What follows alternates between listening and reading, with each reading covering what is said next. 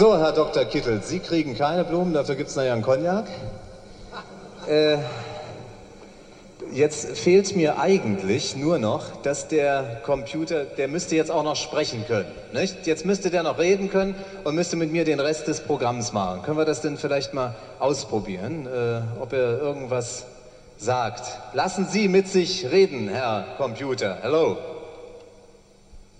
Hallo. Oh der, ist, oh, der ist Amerikaner. Der hat so einen richtig schönen amerikanischen Slang. Hört sich aber gar nicht schlecht an, muss ich sagen. Hört sich amerikanisch an, ne? Born in the USA. Ha. Wie ist denn das so mit deutschen Vokabeln? Haben Sie da auch was drauf? Was sind denn so die wichtigsten Wörter, die Sie in der Zwischenzeit gelernt haben? Weißwein und Sauerkraut. Ja, gut. Aber immerhin, immerhin. Also demnächst gibt es dann auch noch Fortschritte in der deutschen Sprache. Hoffe ich wenigstens. Die lernen auf Deutsch. Es ist sehr schwierig. Aha. Gut, immerhin Fremdsprachen kann er schon. Jetzt wollen wir Ihnen Amiga auch noch vorführen in der Muttersprache. Red doch mal so, wie dir der Schnabel gewachsen ist. I am happy to see you and you are a wonderful audience. Na bitte. Herzlichen Dank, Herr Dr. Kittel.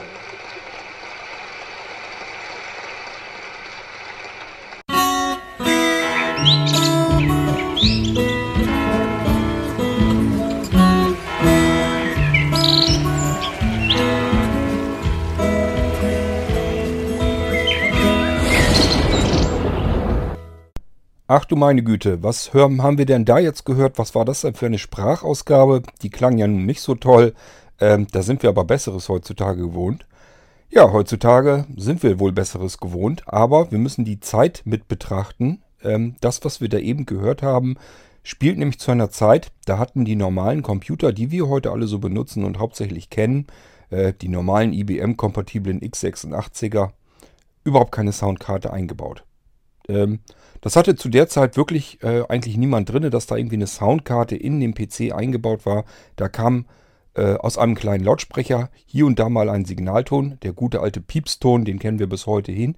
Und das war das, was die Rechner damals standardseitig können. Und wenn man sich das jetzt dann in Erinnerung ruft, dann ist das schon ganz schön enorm, äh, was wir da eben gehört haben. Dann ist das nämlich eine ziemlich coole Leistung in der damaligen Zeit. Oha, von welcher Zeit sprechen wir denn hier überhaupt? Ist das denn wirklich schon so ewig lange her? Ähm, eigentlich schon. Man muss mal bedenken, was ihr da nämlich eingangs gehört habt, das war die Präsentation des Commodore Amiga A1000. Das erste Amiga-Modell, das es auf dem Markt gab. Und äh, ja, zu dem Zeitpunkt hieß er, glaube ich, dann auch wirklich schon A1000. Er wurde nämlich ein Jahr zuvor bereits in den USA, im, in New York, groß präsentiert mit einer riesengroßen Show mit ganz vielen Künstlern. Und ähm, da hieß das Modell überhaupt noch gar nicht Amiga 1000. Das kam erst etwas später dazu. Und äh, als er dann hier in Deutschland etwa nicht ganz ein Jahr später vorgestellt wurde, in der äh, Oper in Frankfurt wurde das wurde eine riesengroße Präsentation gemacht ähm, waren ganz, ganz viele Gäste geladen und waren auch ebenfalls ganz viele Künstler auf der Bühne und haben so gezeigt, ähm, was dieses kleine Kästchen da alles so kann, was das Ding auf dem Kasten hat. Und was ihr eben gehört habt, das war eben der Moderator. Man hat sich also wirklich damals äh, Frank Elsner, das war zu der Zeit der Moderator immerhin von Wetten das. Und äh, man hat sich da keinen geringeren eingeladen, der ihm durch diese komplette Show geführt hat. Äh, das war damals so ziemlich mit die größte Größe, die wir im deutschen Fernsehen äh, kannten. Und äh, den haben die sich eingeladen, um den Commodore Amiga, das erste Modell, in Frankfurt in der großen Oper vorzustellen vor Tausenden von Gästen. Ja, und äh, Frank Elsner ist da eben im Dialog gewesen, nicht nur mit dem Amiga, sondern mit dem Dr. Peter Kittel. Ist einer der Hauptentwickler ähm, auf dem Commodore Amiga gewesen. Ähm, und äh, ja, die Show ist ja schon fast im Prinzip zu Ende. Die geht insgesamt, ich weiß gar nicht, äh, ich glaube eine Stunde, vielleicht auch ein bisschen länger. Ähm, das geht schon eher zum Ende hin. Und äh, da hat gerade eine Künstlerin zuvor einen äh, Titel äh, gespielt, live. Ähm, also der Commodore Amiga hat die Musik dazu gemacht, hörte sich an wie eine komplette Band, wie ein komplettes kleines Orchester. Und die Sängerin, die hat dazu live gesungen. Und äh, ja, den Titel, der kam unmittelbar davor. Und das hier, was ihr eben gehört habt, das war dann quasi das Stück danach. da hat eben Frank Elsner sich mit dem Commodore Amiga unterhalten, weil der Commodore Amiga eben eine Sprachsynthese, eine Sprachausgabe fix und fertig eingebaut hatte, schon zu damaliger Zeit. Der Commodore Amiga wurde ja in den Jahren vorher natürlich schon entwickelt. Ähm, 1985 habe ich erzählt, wurde er in New York vorgestellt und natürlich hatte er zu der Zeit schon die komplette Hardware, so wie man ihn dann kannte, wie er auch später verkauft wurde. Und auch da war bereits Sam schon mit drin. Sam war eben diese Sprachsynthese. Und das ist nicht irgendwie ein Stück Software gewesen, was man dann laden musste, sondern das war ein Sprachausgabe-Chip. Der war fest auf dem Mainboard mit drinne, im Chipsatz verlötet und äh, konnte dann tatsächlich die Sprachausgabe hardware-seitig eben äh, rausdrücken. Und das war eigentlich eine enorme Leistung. Nun gut, nun ähm, kann man sich denken, äh, diese Sprachausgabe, die war eben natürlich auf den amerikanischen Markt abgestimmt. Und äh, hier in Deutschland, da mussten sie wahrscheinlich, so wie ich das von mir her noch kenne, äh, ein bisschen rumfeilschen, damit das Ganze sich so ein bisschen in Deutsch überhaupt anhört, dass man überhaupt äh, da deutsche Sprache herauskommt. Deswegen klingt das alles so amerikanisch und ein bisschen seltsam. Aber äh, man kann es zumindest verstehen. Die schlechte Klangqualität eben, die kam dadurch, weil man den Sound damals nicht direkt von dem Amiga abgegriffen hat, als man die Show eben aufgenommen hat, aufgezeichnet hat. Da war auch wirklich das Fernsehen bei, war ARD und ZDF mit Kameras dabei. Ähm, sondern äh, man hat dann einfach ja komplett die Halle eben ähm, gehört. Das war bei der kompletten Show so, man hat im Prinzip die komplette Halle immer gehört. Dadurch war alles, was irgendwie von dem Amiga so kam, das war alles am Hallen und die Qualität war eben nicht besonders. Äh, aber ich denke, ihr habt mal so ein bisschen hören können, was äh, zu der Zeit schon möglich war. Man konnte immerhin den Computer verstehen. Ähm, und äh, es war äh, im Prinzip nicht mal unbedingt ein großartiges Betriebssystem dazu nötig. Man konnte den Sam wirklich von einer einzelnen Diskette, wo nur ein Betriebssystem, dass das Ding überhaupt irgendwie funktionieren konnte, dass man dem Sprachausgabechip den Text äh, übergeben konnte, welche Geschwindigkeit man haben wollte, welche Sturm, äh, Stimm, äh, Höhe, welche, welche Klanglage man haben wollte. Das konnte man alles äh, dem Sam übergeben und dann kam eben das, was man ihm gegeben hat, was er aussprechen sollte, kam dann eben wieder zurück. Man musste also nichts programmieren und der Sam war in jedem Amiga drin, ist in allen Modellen so drin geblieben, leider allerdings auch nicht weiterentwickelt worden. Das heißt, diese Qualität, die ihr eben gehört habt, die war bis Ende der, äh, beziehungsweise Mitte der 90er, als ähm, Commodore schon das erste Mal pleite ging, ähm, ist das in jedem Modell so drin stecken geblieben. Man hat da nie weiter dran rumgefeilt und äh, dementsprechend konnte er auch nie wirklich vernünftig Deutsch sprechen. Aber ähm, man musste den SAM nie programmieren oder man musste nie irgendwie Software installieren oder nachkaufen. Man konnte einfach, ähm, ja, äh, im Prinzip, wenn man selber ein Programm entwickelt hat oder auch gebatcht hat, also einfach nur irgendwie selber ein kleines Skript oder so gebaut hat, dann konnte man das alles mit einbauen, dass die Sprachausgabe angesteuert wurde. Ähm, auf dem Commodore Amiga war Arex mit drin als Sprach, äh, als, als ähm, Skriptsprache, als Programmiersprache. Das war eine sehr einfach gehaltene Skriptprogrammiersprache, kommt von Rex und äh, Rex ist wiederum eine ähm, Programmiersprache, die kommt mehr aus dem Linux-Bereich. Der ganze Amiga kommt auch so ein bisschen aus dem Linux-Bereich, hat sehr viele Anlehnungen da rein.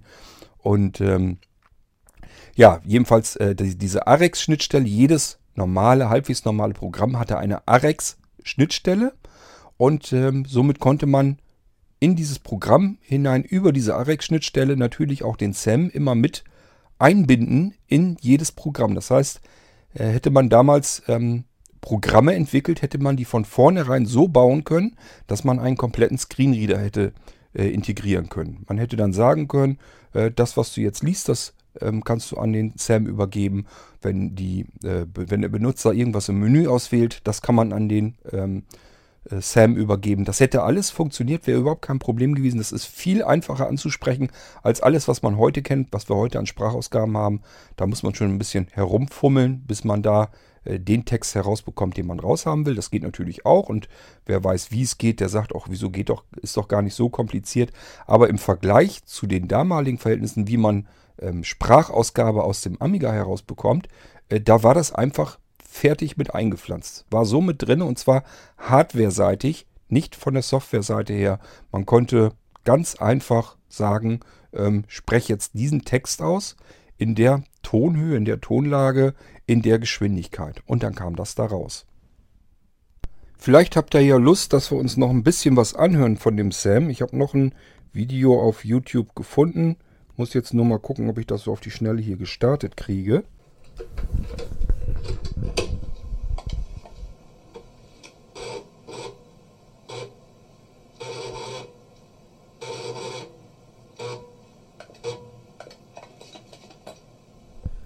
Was ihr da jetzt im Hintergrund hört, ist die Startdiskette, dass das komplette Betriebssystem noch auf einer Diskette drauf. Äh, das heißt, der Anwender lädt da jetzt ähm, sozusagen das Betriebssystem rein von der Diskette. Das ist eine 3,5 Zoll Diskette. Beim Amiga heißt das immer 880 Kilobyte passen auf eine Diskette und da ist das komplette Betriebssystem drauf. Er müsste dann auch gleich schon fertig sein, dass er das Betriebssystem geladen hat. Der hat da, glaube ich, wirklich ein Original Amiga 1000.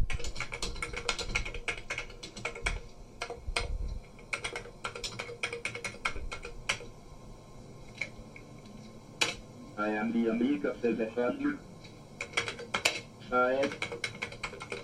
500.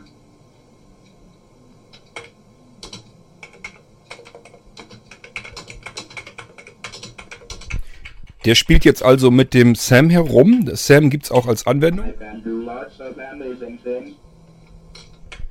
Und äh, da konnte man einfach in ein Fenster Text reintippen, konnte dann auswählen, welche Geschwindigkeit die Sprachausgabe haben soll, Stimmhöhe.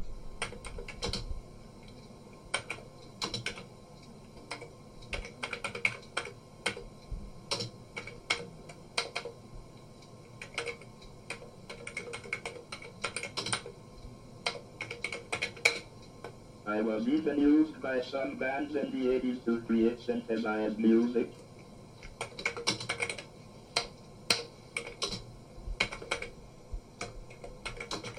So, ich weiß nicht, wie lange wir uns das jetzt noch anhören wollen. Äh, Das geht jetzt im Prinzip immer so weiter. Er tippt da einfach ein bisschen Text rein und sobald er die Enter-Taste drückt, ähm, quatscht Sam das dann raus. Und äh, ja, ich kann ja noch mal eben warten. Den einen machen wir noch mit, mal gucken, was er da reingetippt hat. Und danach machen wir auch Schluss. If you don't believe me, check out Changing Minds by 16-Bit. So, äh, soll uns mal reichen, denke ich. Klappe ich das mal wieder zu. So, ähm, dann muss ich das Mikrofon mal wieder ein bisschen umpositionieren. Das habe ich eben Richtung Lautsprecher natürlich gehalten, dass ihr ein bisschen besser verstehen könnt. Also, äh, was der Anwender da eben gemacht hat, hat eben von der Original ähm, gebootet, das System. Und dann ist da wirklich ein kleines Piktogramm, also ein kleines Symbol drin gewesen mit Sam halt drunter stehend.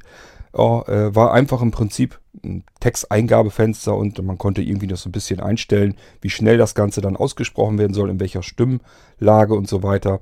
Übrigens meine ich mich zu erinnern, dass man auch Steuerzeichen mit übergeben konnte, um die Stimme mittendrin einfach kurz abändern zu können. Also man konnte diesen Sam ganz gut hin und her quieken lassen. Er konnte nicht nur so tief sprechen, man konnte ihn auch mehr so sprechen lassen, als wenn er als wenn es eine weibliche Stimme gewesen wäre. Das ging also alles und man konnte das auch eben äh, von der Arex-Schnittstelle her mit so einbinden in seine Programme. Man muss jetzt nicht denken, ihr müsst euch das jetzt nicht so vorstellen, dass man da irgendwie ähm, nur als Programmierer irgendwie was mit anfangen kann, sondern diese Arex-Schnittstelle, die ist im Prinzip für jeden und alles offen. Man kann selber einfache Skripte machen und über diese Skripte mit der Sprachausgabe arbeiten. Ähm, aber das, was ich eben äh, spannend gefunden hätte, aber ja, hat man damals als solches nicht erkannt, die Möglichkeiten damit. Man konnte das Ganze eben in jedes beliebige Programm mit einbinden. Man konnte wirklich sagen, äh, wenn jetzt äh, der Anwender ein Menü anklickt, das Menü geht runter, dann hätte man ähm, natürlich äh, Sam auch sagen können, jetzt sprech mal exakt das eben äh, raus, wo gerade der Fokus drauf steht. Das hätte funktioniert, das wäre gegangen. Und äh, natürlich auch den Inhalt in dem Programm, wenn das jetzt eine Textverarbeitung oder so gewesen wäre, klar hätte er den Brieftext da drin natürlich auch vorlesen können. Wäre kein Problem gewesen. Auch, dass man das, was man markiert hat, dass er das vielleicht nur aus, äh, ausspricht und so weiter. Wäre alles möglich gewesen und zwar wirklich hardwareseitig drin. Man musste keine Software installieren. Ähm, man musste nichts aktualisieren. Das war in jedem Amiga-Computer drinne, den es auf dem Markt gibt. Egal in welchem Alter der ist, von dem ersten Modell bis zum allerletzten Modell. Überall war der Sam mit eingebaut und man hätte ihn überall ganz einfach und ganz leicht skriptend mit integrieren können. Hatten alle eine Schnittstelle, wäre überhaupt kein Problem gewesen. War äh, ja eine ziemlich coole Erfindung, aber leider hat man das scheinbar nicht gemacht, um blinde Anwender mit äh, ins Boot zu holen, dass die mit dem Computer hätten arbeiten können. Genau kann ich euch leider nicht sagen, was die Leute, was die Entwickler sich dabei gedacht haben. Ähm, aber ich glaube kaum, dass die irgendwie was Richtung Barrierefreiheit oder sowas im Sinn hatten. Kann ich mir nicht vorstellen. Die schienen das dann doch mehr als Spielerei, so nach dem Motto, schaut mal, wir können das. Der Computer kann mit euch sprechen und ihr könnt das überall auch integrieren, dass, das, dass dieser Rechner mit euch sprechen kann. Es wurde nie vernünftig ausgenutzt. Es war immer so eine Nebenbeispielerei. Äh, ich kenne eigentlich kaum irgendwie Programme auf dem Amiga, äh, die diesen SAM wirklich mal mit integriert hätten, wo man hätte einfach in den Einstellungen aktivieren können, ähm, hier äh, nutzt mal den, die Sprachsynthese mit, ähm, dass ich das akustisch hören kann, was ich gerade hier auf dem Bildschirm sehe. War nirgendwo zu machen, ähm, hat kein Programmierer mit in sein Programm eingebaut. Schade eigentlich, vertane Möglichkeit. Tja, das heißt, wir hätten blindlings eigentlich ab 1985 mit dem Computer arbeiten können. Ich meine, ich will jetzt nicht sagen, dass das eine besonders angenehme Stimme ist, dass man die gut verstehen kann. Ähm, selbst wenn man direkt vor dem Amiga davor sitzt. Ich habe ja noch einen und ich hatte immer Amigas. Und selbst wenn man davor sitzt, ähm, okay, dann ist dieses ne die Nebengeräusch, das mit dem Hall und so ist weg. Man versteht es ein bisschen deutlicher. Ich finde es auch nicht schlecht. Also man kann ja verstehen, was er jetzt ausspricht. Das geht durchaus, zumindest im Englischen. Ähm, aber es ist natürlich jetzt keine wirklich angenehme Sprachausgabe, mit der man arbeiten kann. Aber wir müssen ja mal bedenken, das war für damalige Verhältnisse. Und äh, wenn das da vernünftig eingeschlagen hätte, dass äh, viele gesagt hätten damals, Mensch, das ist doch das optimale Gerät, mit dem Blinde ihren Alltag vereinfachen können. Da können doch jetzt Blinde mitarbeiten. Ähm, das ist doch überhaupt das, was man äh, immer sich gewünscht hat, dass ein Blinder äh, einen Brief oder sowas sich selber vorlesen lassen kann oder wieder Texte oder sonst irgendwie etwas. Dass man, dass die normal mit einem Computer arbeiten können, wäre ja das Highlight schlechthin gewesen. Ähm, hat man damals aber nicht richtig verstanden, nicht mit benutzt und somit hatte das keinen Zweck. Ich kann euch nicht sagen, ob es zu damaliger Zeit ähm, Breilzeilen für DOS-Rechner gegeben hat. Ich vermute mal, dass es auch zu der Zeit schon Breilzeilen gegeben hat. Also Blinde, die Breilschrift können, könnte ich mir vorstellen, dass die damals auch schon vernünftig arbeiten konnten am Computer. Aber mit Sprachausgabe, das kennen wir heute, äh, da kann eben jeder Blinde relativ sofort mit loslegen und irgendwie anfangen zu arbeiten. Ähm, Breilschrift kann halt nicht jeder. Äh, ich bin auch einer von diesen Kandidaten, die sich davor sträuben, äh, Breitschrift zu lernen. Also ich werde ja nun dieses Jahr 47. Ich habe mir eigentlich fest vorgenommen, ich möchte das eigentlich nicht mehr angehen, das Ding. Äh, Breitschrift möchte ich mir eigentlich nicht mehr antun. Ich hoffe so ein bisschen drauf, dass je schlechter mein Sehrest wird, desto besser kann ich mit Sprachausgaben weiterarbeiten und dass ich damit dann vernünftig arbeiten kann. Tja, wie komme ich denn überhaupt auf dieses ganze Thema hier mit der Sprachausgabe in dem Computer und dass man eben mit dem Amiga 1985 schon hätte blind arbeiten können, wenn man das denn gewollt hätte, wenn es denn Anwender gegeben hätte und wenn es Entwickler gegeben hätte, die auf denen überhaupt bewusst ist, dass es eventuell blinde Anwender geben könnte. Damals war die ganze Computerreihe ja noch relativ modern und neu. Ähm, das haben hauptsächlich damals Jugendliche und so gemacht mit dem Computer. Und die Eltern haben äh, immer bloß gesehen, dass die Jugendlichen vor den Dingern äh, saßen und am Zocken waren. Die haben immer eigentlich nur einen Joystick in der Hand gehabt und haben irgendwelche Spiele gespielt. Äh, aber den Computer ja zu der Zeit nie zum Arbeiten benutzt. Das war damals überhaupt nicht üblich, zu Hause mit dem Computer zu arbeiten. Ähm, das wurde zwar immer so als Verkaufsargument und Kaufsargument äh, rausgehauen. Natürlich sind die Jugendlichen damals auch nicht ganz dämlich gewesen. Die sind zu ihren Eltern hingegangen, äh, hingegangen haben gesagt, Mensch, so ein Computer, der wäre doch klasse, da könnte ich meine Hausaufgaben schön mitmachen. Ähm, da kann ich mitarbeiten, da kann ich Briefe mitschreiben, das wäre doch super. Und äh, dann haben die Eltern äh, sich breitschlagen lassen, haben den äh, Kiddies dann solche Computer eventuell unter den Weihnachtsbaum gelegt oder man hat sich den vielleicht zur, vom Konfirmationsgeld ähm, dann gekauft. Äh, für mich war das alles unerschwinglich zu der Zeit. Ähm, wir reden hier immerhin 1986 von einem Amiga. Ich glaube, die haben weit über 10.000 D-Mark gekostet anfangs. Äh, aber selbst als sie billiger wurden, dann waren das immer noch mal 2.000, 3.000 D-Mark. Das war nichts, ähm, wo ich hätte meinen Eltern sagen können, sowas wünsche ich mir zu Weihnachten. Äh, beim besten Willen nicht. Ähm, ich habe ja schon mal erzählt, das war glaube ich 1986. Ich habe mir von meinem ersten, ja, war glaube ich von meinem ersten oder von meinem zweiten Lehrlingsgehalt damals äh, meinen ersten Commodore gekauft. Meinen ersten richtigen, normalen, vernünftigen Computer. Aber das war ein C64. Der war natürlich auf dem absteigenden Ast ähm, weil der Amiga war schon auf dem Markt. Alle, jeder, der ein bisschen mehr Kohle investieren konnte, wollte so ein Geschütz haben. Und diejenigen, die nicht so viel Kohle hatten, und da gehöre ich nun mal auch dazu, ähm, ja, die sind dann rübergegangen und konnten sich dann zumindest endlich mal ihren C64 leisten. Wir schleppten immer so ein paar Jahre hinterher, macht aber nichts, man hat deswegen nichts, nichts verpasst. Ich kann mich noch erinnern, das erste Mal, dass ich überhaupt eine Sprachausgabe aus einem Computer gehört habe, ähm, das war aber in einem Spiel auf einem C64 schon Anfang der 80er Jahre. Ähm, lass es 82, 83, irgendwas um den Dreh gewesen sein. Vielleicht wäre sogar schon 84. Ähm, man müsste gleich mal gucken, wann dieses Spiel überhaupt auf den Markt kam. Ich glaube, es hieß Mission Impossible oder sowas. Ähm, das war ein Agent, der in einem Haus äh, herumrannte und rumrennen musste und da die Räume untersuchen und in, in einem Fahrstuhl rauf und runter. Und der hat dann zwischendurch, haben die so ein, zwei Sachen reingesampelt, Sprachausgaben. Äh, das war ein Gerausch und ein, ein Gequäke, aber man konnte eben verstehen, was er sagte. Und das war zu der Zeit ein absolutes Highlight. Äh, man traute eigentlich im Prinzip seinen Ohren nicht. Das waren, man muss mal immer dran denken, das sind alles Zeiten gewesen, wo selbst der C64 so mehr sein mit seinem SID rumgequakt hat. Ähm, ist ja ein recht zum ein sympathisches Klangbild immer gewesen, ein ganz typisches, äh, typischer Klang vom C64 mit seinen Tongeneratoren, die integriert waren, die man programmieren konnte. Ähm, aber dass da äh, etwas sich echt anhörendes rauskommt wie eine Sprachausgabe, das war dann wirklich schon was, wo die Kinnlade dann auch unten äh, hingen blieb. Äh, wie gesagt, wir sind hier alles zu Zeiten, ähm, da war der normale PC zu Hause. Manche hatten dann schon so ein Ding da stehen, so ein Riesenkasten. Ähm, der hatte vielleicht auch schon die eine oder andere Steckkarte, eine Controllerkarte, damit man zum Beispiel eventuell, wenn man zu den ganz Reichen gehörte, sich schon eine Festplatte sogar anschließen konnte. Ansonsten gehörten da Schlabberdisketten rein, diese 5,1 Zoll Dinger. Ähm, und äh, eventuell war dann ja eine Grafikkarte schon drin, die sogar schon Farben darstellen konnte. Selbst das war zu der Zeit überhaupt nicht üblich. Das waren normalerweise Monochromkarten immer drin. Äh, braucht bei mehr, ganz viel mehr brauchte man für DOS nicht, höchstens wenn man spielen wollte.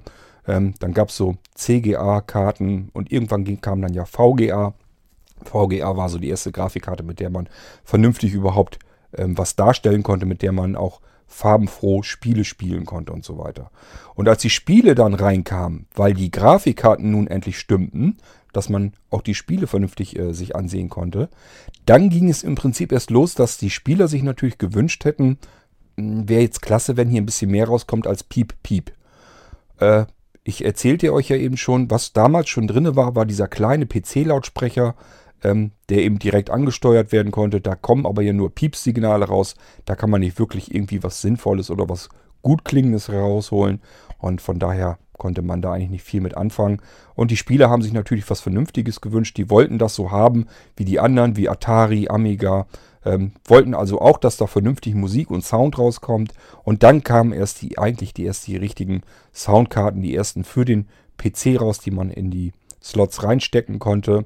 Musste noch sehr umständlich in DOS alles ähm, eingestellt werden und eingebunden werden ins System, auch in die Spiele selbst dann. Und dann konnten die Spiele zumindest schon mal ein bisschen Sound rausschmeißen. Aber von Sprachausgabe war da noch eine ganze Zeit lang, äh, war man ganz weit entfernt. Das war ein Privileg auf dem Amiga zu der Zeit. Äh, das hatte so kein anderer Computer. Und äh, ich sage ja immer, man muss es wirklich mal sich vor äh, Augen führen, man muss es immer wieder beachten. Es war im Amiga hardware-seitig drin. Das war keine Software, die man irgendwie zusätzlich kaufen und installieren musste. Das war in dem Chip drin. Ähm, das haben wir ja nun bis heute hin nicht, dass man eine Sprachaussynthese fest in den Computer einbaut, in den Chip hinein. Ähm, das ist, steckt äh, mittlerweile steckt das in den mobilen äh, Betriebssystemen immerhin mit drin und auch beim Mac zum Beispiel wird es mitgeliefert. Ähm, ist es auch gleich vorhanden, muss man sich nur aktivieren, genauso wie äh, in Android-Geräten, na gut, da muss man oft noch, dass man Talkback sogar noch installieren muss, aber viele Hersteller haben das natürlich auch schon fertig integriert, dass man es nur noch aktivieren muss. Und beim iPhone ist es ja ähnlich, in die Einstellung rein, dann kann man es aktivieren. Ähm, man muss aber immer bedenken, wie viele Jahre jetzt dazwischen sind. Äh, also es ist wirklich schon eine sehr beachtliche Leistung für damalige Verhältnisse gewesen. Okay, wie komme ich denn jetzt überhaupt hierauf, dass ich jetzt äh, euch die Sprachausgabe von dem Amiga zeigen wollte und dass ich euch vor allen Dingen eine Sprachausgabe zeigen wollte, die funktioniert, noch bevor irgendwie ein großes Betriebssystem drumherum läuft oder irgendwie eine Software geladen werden muss, die das dann kann, sondern dass der Computer das von Haus aus kann im kleinsten System, das er hat. Es muss nur eine Bootdiskette sein, da muss nur ein DOS-Prompt rauskommen und dann kann man schon loslegen, den Sam anzusprechen und kann damit arbeiten.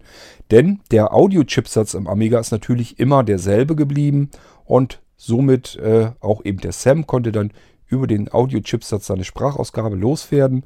Die Hardware war immer gleich, da musste man keine Treiber oder sowas dafür haben und somit konnte man äh, das auf der untersten Ebene äh, den SAM und den Audio-Chipsatz eben ansprechen. Deswegen kam eben die Sprachausgabe daraus. So, und jetzt kommen wir langsam auch mal dahin, wie ich überhaupt auf dieses Thema gekommen bin. Ähm, das war nämlich der Alexander, der hat sich gestern die Folge angehört mit dem UEFI und den BIOS-Geschichten. Hat er mitbekommen, dass ich ja auch erzählt hatte, äh, hatte dass ich schon, dass mir schon begegnet, dass, dass im UEFI sogar schon ein Spiel drin eingepflanzt war, wofür das auch immer gut sein soll. Und dann hatte Alexander sich natürlich relativ richtig äh, vorgestellt, Mensch, wenn die Speicher da drinnen so viel schon hergeben, dass man dann ein Spiel mit integrieren kann, warum kann man da denn nicht äh, Hilfsmittel mit einbauen für die äh, sehbehinderten und blinden Anwender? So, die Frage hatte Alexander mir dann gestellt, ob ich dafür eine Erklärung wüsste, warum man eigentlich einen Computer, einen normalen PC, warum der im BIOS und im UEFI nicht schon eine Sprachausgabe hat oder generell Hilfsmittel, Vergrößerung oder Invertierung oder sowas, dass man eben als Blinder auch dort schon anfangen kann zu arbeiten. Ob ich da eventuell eine Erklärung dafür wüsste, ob ich mir das erklären kann und deswegen bin ich jetzt eigentlich im Prinzip da damit angefangen, dass man sowas äh, tatsächlich realisieren könnte. Das hat man 1985 schon immerhin bewiesen und äh, die PC-Hersteller hätten wahrlich Zeit genug gehabt, wenn sie das denn gewollt hätten, so etwas auch in die normalen Computer zu integrieren. Früher wäre es nicht gegangen. Da hatten wir, hatte ich euch ja erzählt, ein normales BIOS, kam von Avat oder Ami BIOS oder so. Und wenn die das BIOS ähm, fertig gemacht hatten, die Version, und bereitgestellt haben für die Hersteller, die dann die Mainboards gebaut haben, habe ich euch schon erzählt, die konnten ganz viel da nicht mehr dran rumbasteln an dieser Software, an dem BIOS, ähm, sondern konnten nur noch aktivieren und deaktivieren, welche Funktionalitäten sie brauchten, konnten das noch so ein bisschen anpassen an ihre Hardware, die verbaut ist.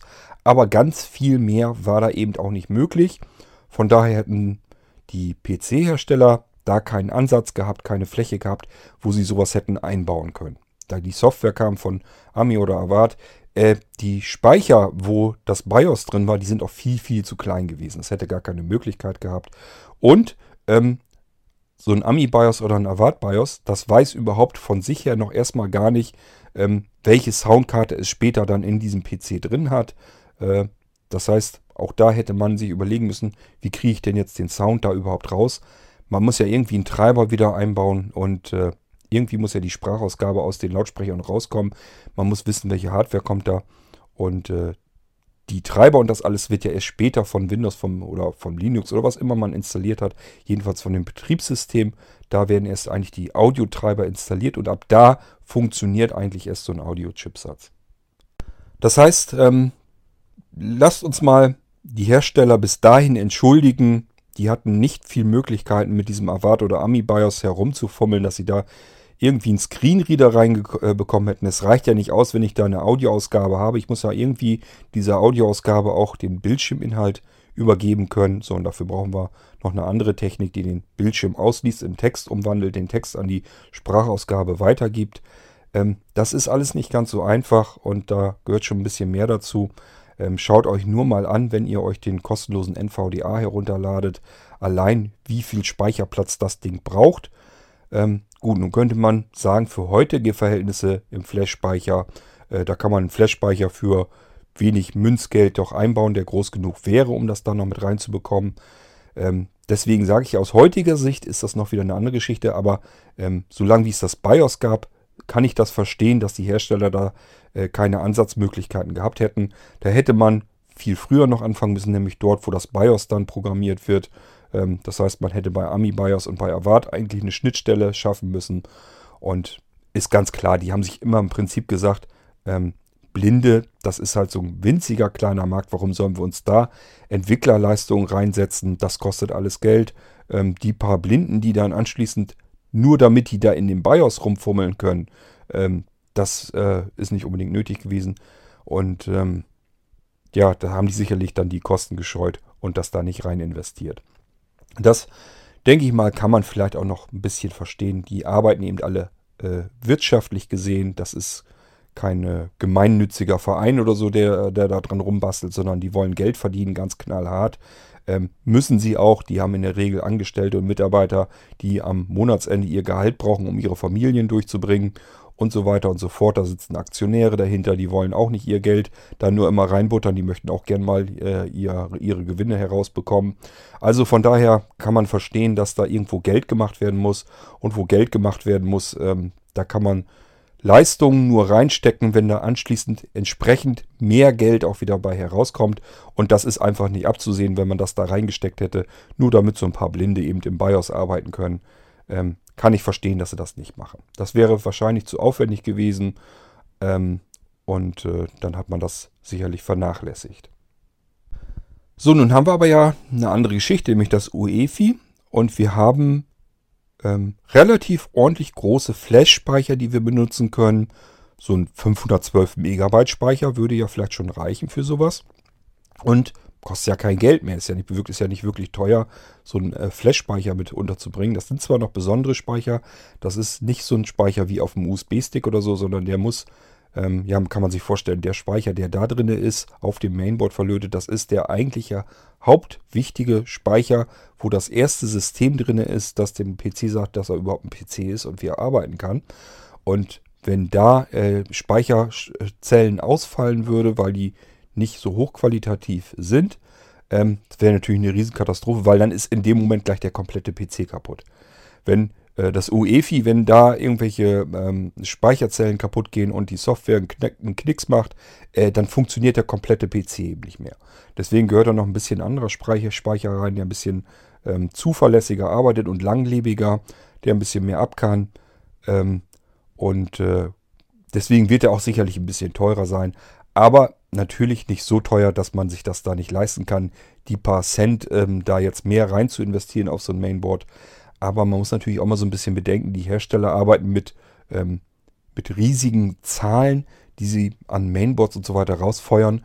Und wenn jedes Mainboard irgendwie am Ende nur, dass man irgendwie wo, irgendwo an irgendeiner Stelle vielleicht 20 Cent oder so einsparen kann, dann äh, macht das am Ende, sind das eben äh, ja zig und hunderttausende von, von Euro, und äh, das ist ganz klar, dass man das dann eben einsparen möchte. Das ist Geld, das hat man selber dann in der Tasche, statt dass man das in die Mainboards reindrückt. Und dann sind es eventuell so ein paar hundert Blinde vielleicht, ähm, die sich deswegen dann das Mainboard dann kaufen würden, weil sie wissen, äh, hier ist eine Sprachausgabe schon im UEFI drinne oder im BIOS drinne. Das wäre dann äh, ja gegangen, hätte man ausprobieren müssen. Ich persönlich gehe davon aus, dass die meisten Hersteller sich schlicht und ergreifend überhaupt keinen Kopf darum machen, dass vielleicht ein behinderter Mensch eventuell diesen Computer auch mal bedienen will, schon gar nicht im BIOS oder im UEFI da in den Einstellungen arbeiten können möchte. Da möchte ich mit euch äh, wetten, dass das in der Regel, dass sich da kein Mensch einen Kopf drum macht. Ich erinnere mich ja nur alleine darum, wo ich herkomme, dass ich zuletzt dann eben ja in dem Rechenzentrum gearbeitet habe. Wir haben Software entwickelt, verschiedenste Programme.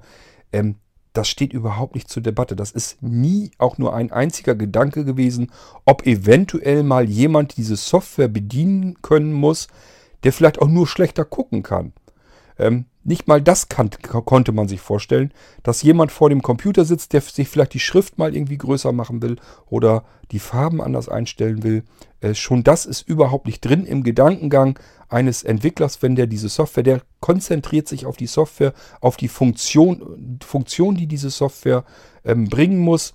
Da wird alles komplett 100 zu 100 Prozent drauf konzentriert und nicht auf den Menschen, der davor sitzt, der vielleicht an irgendeiner Stelle irgendein Problem hat, weil er vielleicht eine Behinderung hat. Das existiert in keinem dieser Köpfe und daher gehe ich ganz, ganz schwer davon aus, das ist bei den allermeisten Herstellern ganz genauso. Die konzentrieren sich darauf, dass dieses Mainboard perfekt ist. Die äh, feilen li lieber noch ein bisschen an den Grafikfähigkeiten rum ähm, oder an irgendwelchen Zusatz-Sonderfunktionen in der Hoffnung, äh, dass so ein Mainboard vielleicht dadurch, wenn das äh, besondere Grafikfähigkeiten hat, ähm, vielleicht bei Spielern interessant wird, dass so ein paar mehr Spieler eben dann dafür mehr Geld bereit sind auszugeben und dass man da ein bisschen mehr Marge abziehen kann. Das ist deutlich wichtiger. Das kann man sich vorstellen, dass Spieler mit so einem Computer spielen. Da gibt es ganz, ganz viele. Und dementsprechend, da kann man dann natürlich ein bisschen Konzentration reinstecken. Aber dass da vielleicht mal ein blinder Mensch davor sitzt, der mit diesem Computer ganz gerne schon auf UEFI-Ebene arbeiten können möchte, das kann sich kein Mensch vorstellen. Äh, Gehe ich mit euch jede Wette ein, dass das in den allermeisten Fällen genauso ist. Von der technischen Machbarkeit her, denke ich mal, hat Alexander recht. Ähm, meiner Meinung nach wäre es möglich. Der Speicher ist mittlerweile so groß genug, dass man da äh, so solch eine Technologie mit äh, einimpfen könnte. Und wir wissen alle, mittlerweile äh, steckt keiner mehr von uns noch großartig Soundkarten in seinen Computer rein. Man benutzt den Soundchipsatz, der auf dem Mainboard im PC schon fertig integriert ist.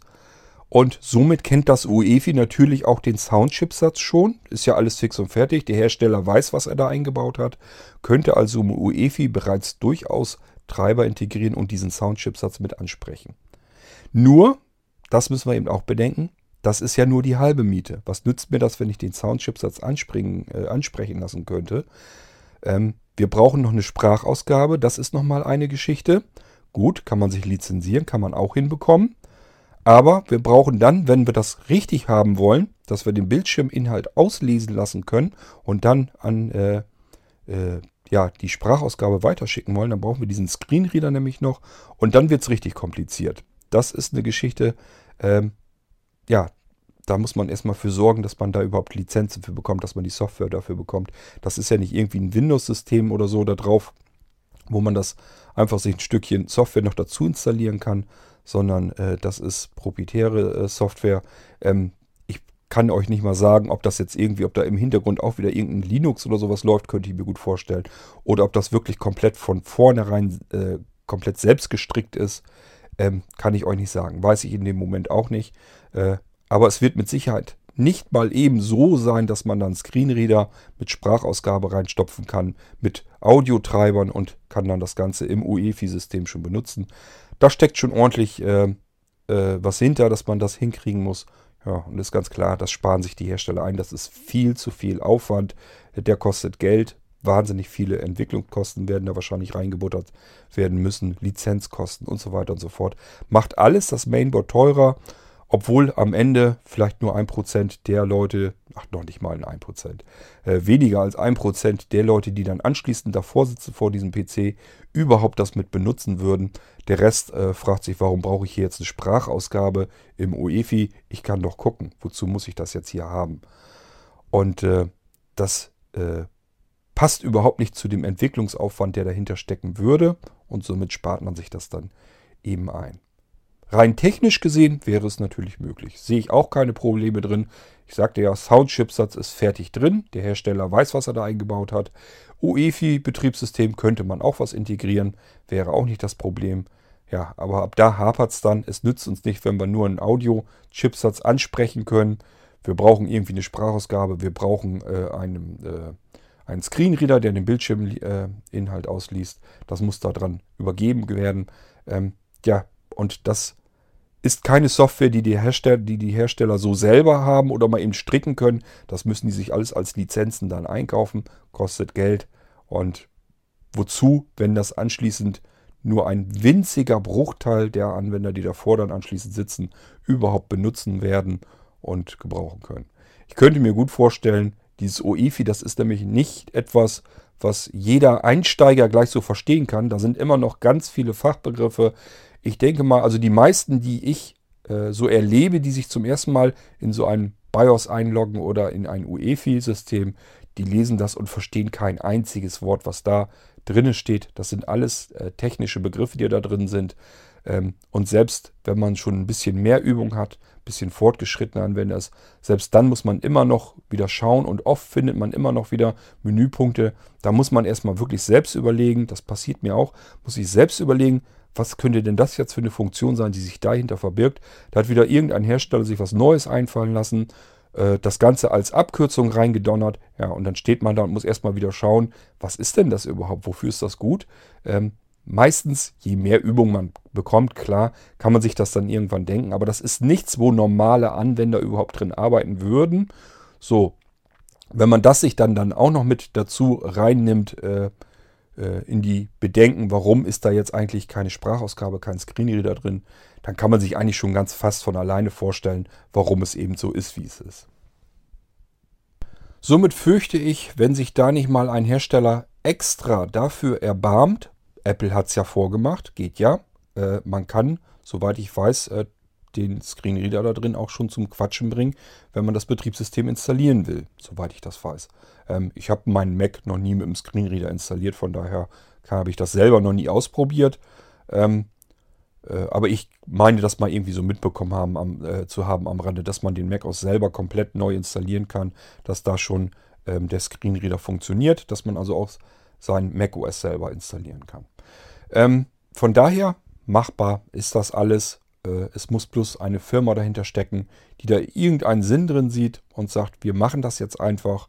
Vielleicht hat es auch ein bisschen damit zu tun, dass man so wie Apple sagen kann, äh, wir können uns das leisten und ähm, wir sind da mittlerweile ja auch schon ein bisschen bekannt dafür, dass wir eben Hilfsmittel ganz viel in unsere Systeme einbauen für unterschiedlichste Behinderungen. Und äh, ja, damit kann man sich natürlich auch einen guten Namen durchaus schaffen. Äh, hat Apple, glaube ich, meiner Meinung nach ganz gut hinbekommen. Und äh, aber es ist halt immer noch nicht so, dass es eine Selbstverständlichkeit geworden ist, dass das alle machen. Ähm, wir können uns eigentlich freuen, dass wir zumindest die meisten Betriebssysteme uns gefügig machen können, dass man äh, ja auch uns selbst bei Windows so langsam das insgesamt vor, vorangeschritten ist. Man muss sich mal überlegen, wie lange es den Narrator schon gibt. Ähm, und erst jetzt, seit Windows 10, ist es überhaupt so weit, dass zumindest wenn das Betriebssystem vorinstalliert ist, dass man dann schon mal, äh, wenn man den Rechner zum ersten Mal einschaltet das System ist schon zumindest vorinstalliert, dass man sich dann den Narrator äh, dazuschalten kann und dann per Sprachausgabe die letzten Einrichtungsschritte bei Windows 10 selber machen kann. Das ist ja schon ein Riesenvorteil, das war ja vorher viel schlimmer und äh, von daher, es tut sich was, aber die Schritte sind wirklich extrem klein. Und dass man komplett den Computer ähm, per Sprachausgabe bedienen kann, da sind wir eben noch arg weit von entfernt. Deswegen ähm, stecke ich da ja so wahnsinnig viel Energie auch rein mit meinen ganzen Molino-Geschichten. Ähm, Ziel ist natürlich, dass man sich äh, blind mit einem Molino das Betriebssystem auch als Einsteiger, als Fortgeschrittener geht es jetzt schon, aber auch als Einsteiger komplett blind selbst auf einen nagelneuen frischen PC installieren kann. Das heißt, man kann eine nackte Festplatte, normale handelsübliche Festplatte in einen leeren PC einbauen, kann dann von Molino starten, die Festplatte komplett einrichten, wenn man denn weiß, was dafür zu tun ist, dann geht das halt auch und kann dann die erste das erste Prozedere äh, der Windows-Installation schon in Gang bringen. Die startet dann neu. Ab da kann man sich den Narrator schon dazu schalten und kann dann zumindest bei Windows 10 das komplette System auf dem PC installieren, auch blindlings. Ist eben kein Problem, kann man mit den Molinos ja machen. Ich habe ja auch die Molino Setups.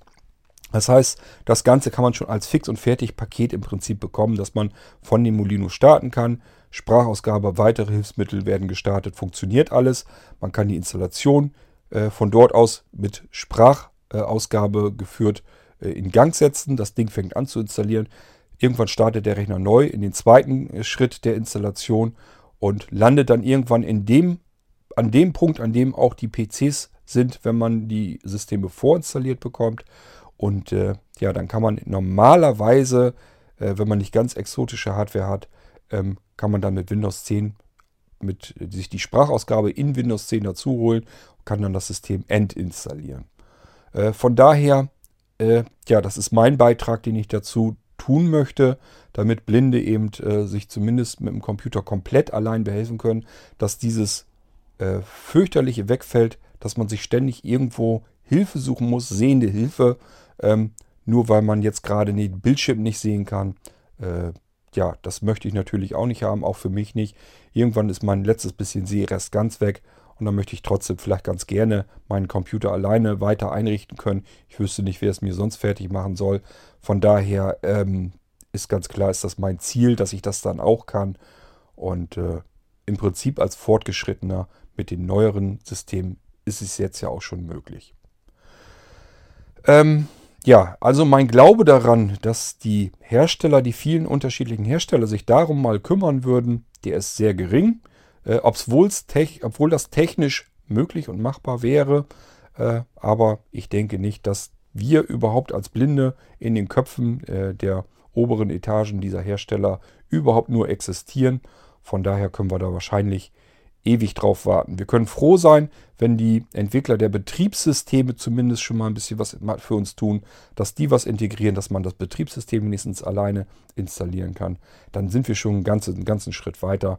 Und ich finde, wenn man so äh, den Fortlauf der Geschichte, das habe ich vielleicht mal betrachtet, wenn man einfach nur so 10 Jahre und 20 Jahre, also in 10er Schritten mal zurückgeht, ähm, da hat sich für Sehbehinderte und Blinde gewaltig was getan.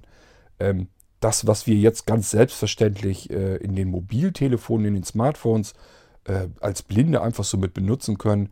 Man muss sich mal vorstellen, dass vor zehn Jahren, da kam das iPhone ja auch jetzt gerade erst auf den Markt, da ging das überhaupt erst richtig los. Davor haben wir mit Talks auf den Nokia-Dingern gearbeitet. Klar, ging auch ganz gut. Und wenn man dann aber auch wieder davor auch noch ein paar Jährchen zurückgeht, dann ist man ganz schnell als Blinder im Nirvana, wo das alles überhaupt noch nicht möglich war und auch überhaupt nicht denkbar gewesen wäre. Von daher, ich sage ja schon immer ganz oft, ich habe für mich persönlich so ein bisschen das Gefühl, okay, wenn ich schon erblinden muss, dann war das in diesem Zeitraum, der jetzt drinne ist, war das genau das Richtige. Ähm, jetzt geht das gerade so los, dass man äh, mit den ganzen Geräten halbwegs vernünftig blind auch arbeiten kann, ohne dass man jetzt irgendwie Breilschrift oder so noch erst lernen muss, irgendwelche besonderen Hilfsmittel braucht. Das steckt immer mehr in vielen äh, Geräten eben schon drinne. Denk mal jetzt nur an das Amazon Echo. Wenn man das jetzt bedenkt, dass man sich mit einem Gerät einfach unterhalten kann, das heißt, man muss auch keine Displays mehr ablesen können oder sowas. Wir sind als Blinde in derselben Situation von der Bedienung her wie jeder andere sehende Mensch ganz normal auch. Wenn diese Schnittstelle äh, auf uns zukommt, und ich habe euch ja prophezeit, das wird auf uns immer mehr zukommen, dass dieses Dialogsystem von Spracheingabe und Sprachausgabe, das wird in die Geräte immer mehr reinkommen, in alles um uns herum, bis in die Pkw rein und in den Bus und was weiß ich, was wir alles benutzen. Da wird das immer mehr äh, eindringen, ähm, dass wir eben ähm, bestimmte Funktionen bedienen, indem wir einfach sagen, was wir wollen und mit diesem Gerät in Dialog treten werden.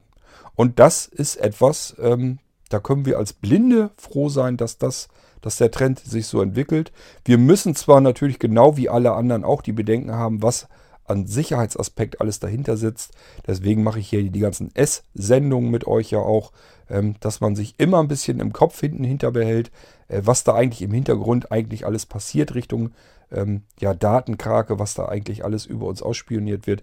Das ist natürlich der ganz widerliche Nebeneffekt, aber man darf eben auch nicht vergessen, wir als Blinde kommen äh, in dieselbe Situation wie jeder andere Mensch auf Erden auch, nämlich dass wir die Geräte ganz normal, exakt genauso bedienen können, wie jeder sehende Mensch eben auch. Und das ist das, was ich eben als Barrierefreiheit verstehe. Wenn ich nicht erst irgendeinen Zusatz benötige, kein Hilfsmittel oder sowas, sondern wenn ich in derselben Situation bin, wie jeder andere eben auch, dann kann man meiner Meinung nach eigentlich erst von Barrierefreiheit sprechen. Und dann sind es nämlich nur noch die Barrieren, die jeder Benutzer hat und nicht die nur eine bestimmte ähm, Sorte von Anwendern hat. Von daher, ja, das sind für mich hier eigentlich die genau die richtigen Zeiten, die ich mir nicht ausgesucht habe, um zu erblinden. Aber wenn es denn schon sein muss, ist das schon ganz okay, wenn es jetzt passiert, ähm, weil jetzt kommen wir so langsam dorthin, dass wir uns viele Hilfsmittel gefügig machen können und mit allen um uns herum äh, so arbeiten können, wie jeder andere eben auch. Ähm, ich sage ja, ich warte jetzt nur so die nächsten Jahre ab. Ich schätze mal diese Spracheingabe, Ausgabe, Schnittstellen. Das wird jetzt den Markt mit langsam nach und nach überschwemmen. Und das wird so ein Standard in späterer Zukunft dann werden. Ich denke ja erst immer von mir selbst her, das wird noch ein bisschen dauern. Äh, da mache ich mir noch mal in zehn Jahren Gedanken drüber. Aber wenn ich dann so mitkriege, wie jetzt die CES in äh, Las Vegas, wo alles auf diesen Sprung draufgegangen ist, äh, ja, dann kann man sich denken, das Interesse auch von Herstellerseite her ist dermaßen groß und wahrscheinlich auch dann von den Anwendern. Die haben jetzt natürlich erstmal die Scheu davor, ähm, machen sich dann Kopf, was passiert das? Ich will kein Gerät, das ständig äh, mich belauscht. Dass das alle Geräte sowieso schon tun, das, da macht sich immer keiner einen Gedanken drum, ähm, dass in jedem Handy aus den 90er Jahren im Prinzip äh, die gleiche Technik drin war wie in so einem Amazon Echo, nämlich Mikrofone, Lautsprecher und irgendein Chip, der funken kann. Äh, mehr Technik ist da nicht drin. Und das ist dieselbe Technik, da laufen wir schon seit äh, 30 Jahren bald äh, mit durch die Gegend.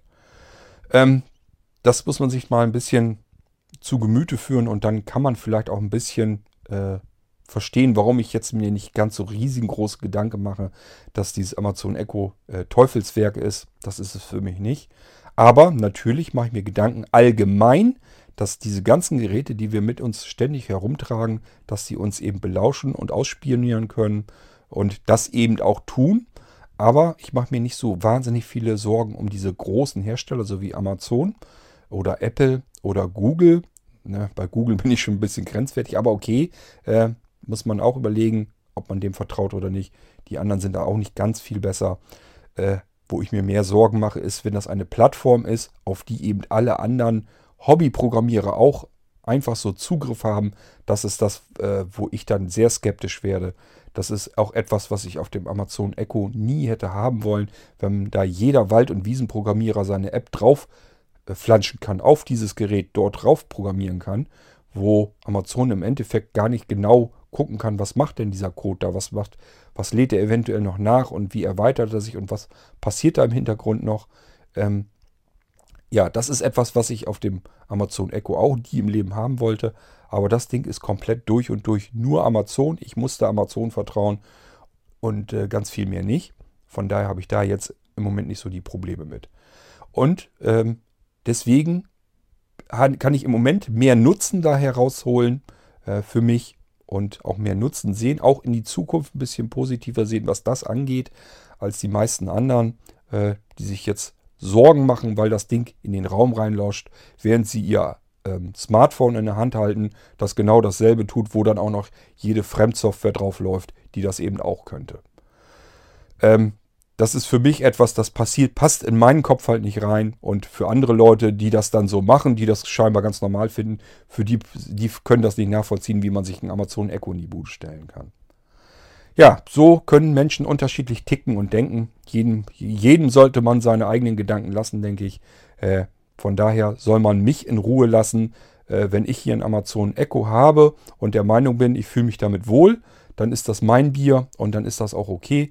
Und wenn andere damit ein krummes Gefühl haben, äh, ja, dann müssen sie es eben sein lassen. Da frage ich mich halt nur, warum die dann irgendwie so, so ein Android-Gerät haben mit einem seit drei Jahren nicht mehr gepflegten und äh, gestopften äh, äh Betriebssystem da drauf und am besten noch alle möglichen kostenlosen Spiele da drauf und was weiß ich nicht noch alles von irgendwelchen Programmierern weltweit. Ähm, die man noch nie gehört oder gesehen hat, wo die überhaupt keine Ahnung haben, was macht diese Software eigentlich alles auf diesen Geräten. Ähm, das, ist, das ist wirklich was, das passt bei mir nicht ins Hirn rein. Aber auch da muss ich dann eben sagen, okay, musst du ja selber wissen, so wie ich selber wissen muss, ob ich so ein Amazon Echo benutzen will. Ich kann nur sagen, diese ganze Sprachassistenzgeschichte äh, ist für mich ein aufregendes Kapitel. Ähm, ich habe mit Roland gestern schon geschrieben. Äh, das wird jetzt nicht ganz lange dauern. Wir werden wahrscheinlich eine Mailingliste wieder dafür aufmachen. Nur für diese ganzen Sprachassistenzsysteme kann ich euch hier schon mal ankündigen. Das heißt, alles, was rund um das Amazon Echo geht. Ähm, ich habe äh, zu Roland aber auch gleich gesagt, wir müssen die anderen Sprachassistenzsysteme auch mit reinnehmen. Ähm, also auch Google Now, Siri, ähm, äh, Cortana, die müssen wir alle mit reinnehmen. Auch so diese Nischensysteme, wenn da irgendwie einer drauf zukommt, dass er sagt, ich habe hier dieses Lingua-Tech im Auto, ähm, dann kann ich auch mitsprechen, das haben wir auch im Auto mit drin. Von daher ist das alles gar nicht so schlimm. Äh, da hauen wir dann alles mit rein, was es an Sprachassistenzsystem gibt, weil ich allein schon davon ausgehen werde, da kommt noch einiges auf uns zu am Markt. Und das wäre unsinnig, wenn wir das jetzt nur auf das Amazon Echo begrenzen. Roland hatte natürlich äh, das Amazon Echo nur jetzt im Sinn. Und dann habe ich gleich gesagt, Mensch, lass uns das offen halten. Da kommt noch mehr. Und wir haben jetzt schon mehr. Lass uns das nicht so eingrenzen. Und dann machen wir da wieder eine Mailingliste draus. Für andere Leute, die da auch hinterher sind und das auch eine spannende Geschichte finden. Und äh, ich sage euch dann hier auch Bescheid, wenn wir fertig sind, wenn wir die Mailingliste am Dampfen haben, äh, sage ich euch hier im Podcast auch eben Bescheid. Und dann könnt ihr damit zustoßen. Und wenn ihr äh, selber mit den ganzen Geschichten noch nicht arbeitet oder euch für ein bestimmtes anderes System, meinetwegen, äh, ihr benutzt jetzt schon Google Now ähm, oder Siri und euch interessiert diese ganze Geschichte mit dem Amazon Echo aber auch, äh, kommt da einfach mit in die Mailingliste. Wir werden uns einerseits darüber unterhalten dort und andererseits könnt ihr gerne natürlich eure Fragen loswerden. Auch wenn wir vielleicht für euch irgendwas probieren wollt, dass ihr sagt, ich will jetzt eigentlich so ein Amazon Echo noch gar nicht unbedingt haben, will erstmal ein bisschen abwarten. Mich interessiert das aber, könnt ihr mal ausprobieren, ob dieses oder jenes schon funktioniert. Dann machen, machen wir das dann natürlich für euch. So wisst ihr aber da auch schon mal Bescheid, ähm, dass wir da auch äh, was planen und dass das in der Mache im Moment gerade ist. Gehen jetzt noch so ein paar E-Mails mit Roland wahrscheinlich hin und her und dann haben wir ratzfatz die Mailingliste am Laufen. Dann sage ich euch schon Bescheid und äh, dann könnt ihr dazu stoßen und dann können wir uns über diese ganze neue Technik wieder unterhalten, die jetzt wahrscheinlich auf uns äh, zurollen wird. Okay, ähm, ich denke mal, wir haben jetzt alles, was das angeht mit der Sprachausgabe schon auf unterster Ebene, quasi schon fast Richtung hardware-nahe äh, Arbeit. Ähm, deswegen habe ich das eben von dem Amiga mit reingenommen. Das ist das erste, der erste Gedanke, der mir gleich eingefallen ist. Sowas hatten wir ja schon mal. Eine Sprachausgabe, die quasi fast aus der Hardware heraus direkt funktionierte, die da in einem Chip, in dem Speicherchip drinne war. Ähm, ja, warum soll man das nicht heute genauso gut oder sogar noch viel besser machen können mit dem UEFI, äh, das jetzt viel flexibler ist, wo auch jeder Hersteller selber dran rumschrauben kann. Aber sie werden es wahrscheinlich nicht tun. Gründe habe ich versucht zu erklären. Ich denke, ihr könnt es vielleicht nachvollziehen. Aber wir können uns ja überraschen lassen. Vielleicht erbarmt sich ja doch der ein oder andere mal und bastelt da was Schönes rein. Vielleicht gibt es ja auch irgendwie mal einen Hack, der sagt, ähm, äh, dass es irgendwie was gibt, wo man das Ganze mit modifizieren kann, dass man das von äh, Programmiererseite, von fremder Seite her da reinbringen kann. Ich habe euch ja erzählt, diese ganze Flash-Geschichte mit dem äh, UEFI, äh, das ist zwar schon ganz ordentlich geschützt, aber was die Virenprogrammierer können, äh, sich dazwischen schalten und dann ihre Software da reinknallen, das können natürlich äh, andere Programmierer genauso gut, die weniger Böses im Schilde haben. Ähm, von daher können wir abwarten, was da noch passiert. Denkt dran, auch so ein äh, in sich geschlossenes iPhone ist ratzfatz gejailbreakt und schon kann man da alles Mögliche mit anfangen und alles drauf installieren. Warum soll das äh, auf dem PC, auf der PC-Seite mit dem UEFI nicht genauso möglich sein? Gut, das waren so meine Gedanken zu diesem Thema. Und äh, eigentlich müsste ich jetzt eine F-Folge nehmen, weil ich ja auf Alexander seine ähm, Geschichte eingegangen bin. Mache ich jetzt aber nicht. Wir können ja auch mal wieder, äh, ich denke mal, da machen wir jetzt eine T-Folge wieder draus, dass es um Technik geht. Ähm, ich muss jetzt nicht jedes Mal nur, weil das äh, ein Gedanke ist, den ihr mir zuspielt, äh, muss ich ja nicht jedes Mal ein F dahinter machen. Ähm, sonst gibt es vielleicht welche, die das thematisch hier jetzt interessiert hätte, vom Techn von technischer Seite her, die aber sagen, dieses Fragen-Antwort-Spielchen oder so, die äh, höre ich mir gar nicht erst an, die Folgen. Die würden dann hiervon gar nichts mitbekommen. Von daher denke ich mal, machen wir eine T-Folge dann weiß jeder, aha, da geht es um irgendwas Technisches zum Thema Sprachausgabe. Das möchte ich mir dann doch vielleicht mal anhören. Gut, äh, ich denke mal, könnte mir gut vorstellen, dass ich noch eine Folge mache. Kann sein, kann nicht sein, kommen wir hinter. Ähm, ansonsten wünsche ich euch noch einen schönen Tag. Hoffe, euch hat diese Folge wieder ein bisschen gefallen und ich konnte euch ein bisschen was Interessantes erzählen. Ähm, könnt mir gut vorstellen, dass der eine oder andere äh, so weit dann doch noch nicht in dem Thema Amiga war, dass er das wusste, dass da ein Sprachausgabe-Chip fest auf dem Mainboard verbaut ist und dass man den so leicht ansprechen konnte. Und wie sich der angehört hatte, das habt ihr heute alles mal so ein bisschen mitbekommen. Und ich hoffe, dass das für euch dadurch mal wieder eine interessante Folge gewesen ist. Ähm, und ich verspreche euch, ich werde sicherlich noch weitere interessante Themen für euch finden. Macht's gut, bis zum nächsten Mal. Tschüss, sagt euer Kurt Hagen. Bongo, dein Gelaber, du ist fight.